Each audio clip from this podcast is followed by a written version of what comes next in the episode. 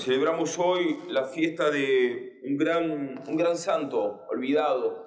Es el Santo Niño de la Guardia. Ustedes dirán quién es el Santo Niño de la Guardia. Algunos quizás escucharon hablar de él. Es un santo español, poco conocido hoy en día.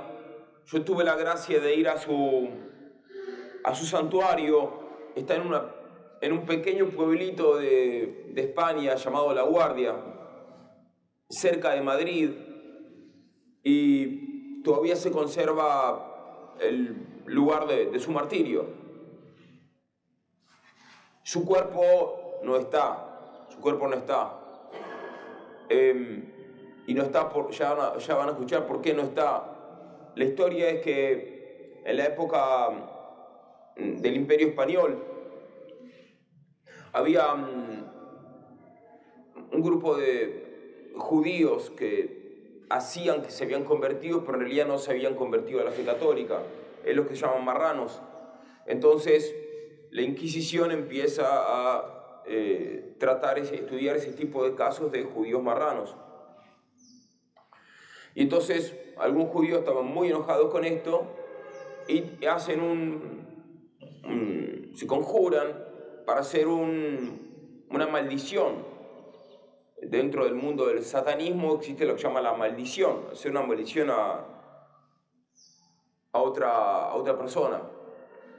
Y acá la maldición la decidieron hacerla eh, con el corazón de un niño cristiano inocente. Y además con una hostia consagrada. Entonces, eh, consiguieron la hostia consagrada, y faltaba el niño inocente.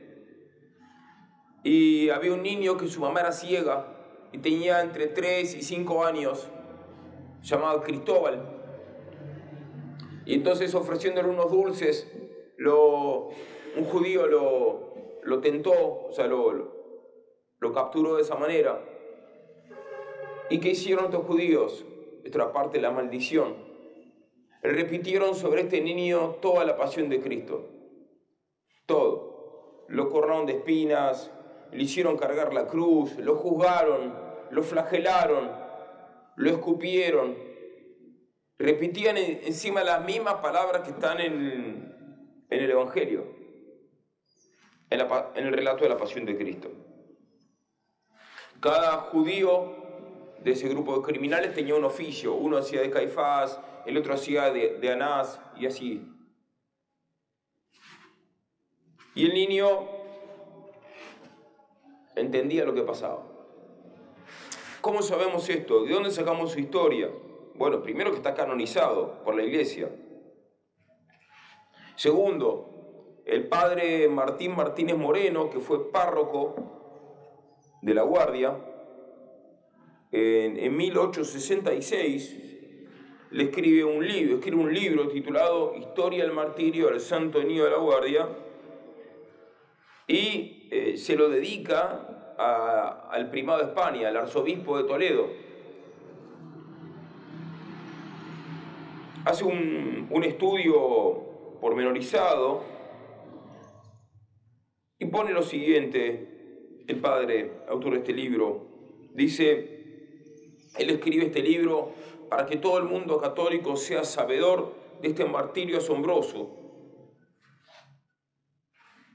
Dice que la historia del Santo Niño de la Guardia es un traslado vivo de la pasión y muerte de nuestro Señor Jesucristo,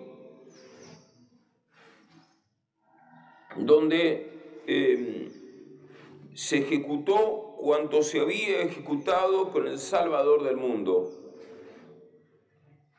Y ya en esa época, 1866, eh, se, se sabía poco del niño, se había olvidado. Mas este niño debe ser visto, dice el autor de este libro, como el más cabal retrato de Jesucristo. No se puede encontrar un retrato más cabal de Jesucristo que el del santo niño de la guardia. Y por eso, Quevedo, Quevedo decía, Quevedo le había propuesto al rey Felipe IV que el Santo Niño de la Guardia sea el copatrono de España, el patrono de Santiago, bueno, que le había propuesto que el patrono sea el copatrono, el Santo Niño de la Guardia. ¿Y qué pasó? Bueno, lo repitieron la pasión de Cristo sobre este niño y después de eso eh, uno de los judíos se fue con el corazón del niño y el Santísimo Sacramento a, continuar la maldición, continuar el embrujo. Pero cuando estaba trasladándose con el corazón del niño muerto y el Santísimo, salieron los resplandores milagrosos del Santísimo Sacramento. Entonces lo vinieron, vino uno, uno más oficiales de la Santa Inquisición, lo agarraron y él confesó su, su pecado. Y cuando abrieron el panuelo, ya no estaba el corazón y ya no estaba el Santísimo Sacramento, por milagro de Dios. Finalmente eh, van a la guardia, él con los ministros de la Inquisición, él les dice, bueno, este es el crimen que hicimos, lo habían crucificado, el niño murió crucificado, yo estuve en el lugar donde murió crucificado, hoy hay una capilla ahí. Fue todo tan extremo que el niño se cayó tres veces cuando cargaba la cruz. Y, se, se hizo una capilla en cada uno de los lugares donde cayó el niño.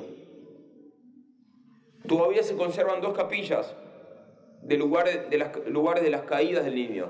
Yo las vi. Todavía existen. Y ahí celebra la misa.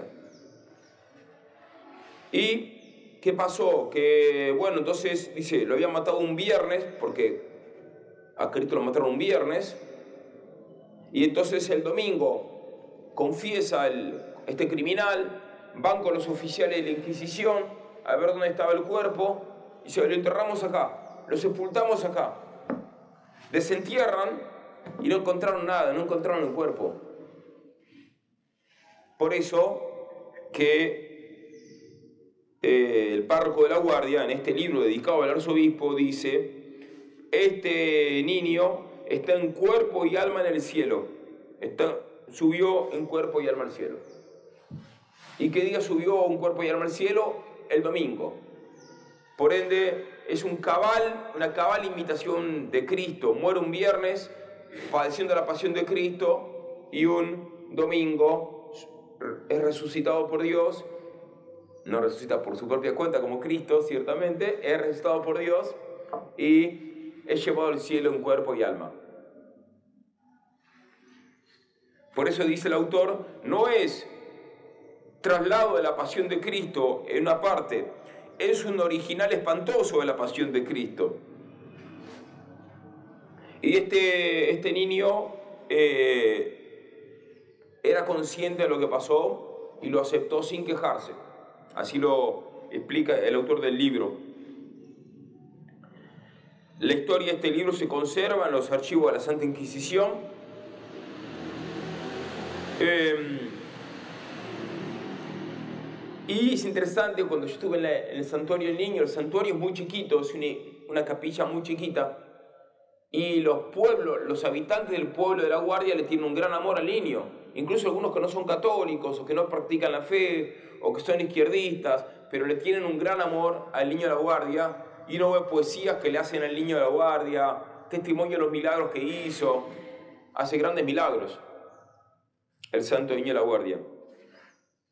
Y cuando uno agarra ahí estatuitas del niño de la guardia, parecen estatuitas del niño Dios. No, ese son del niño de la guardia.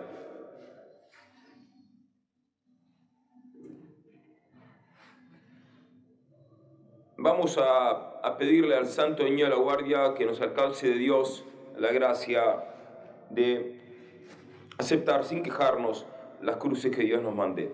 Amén.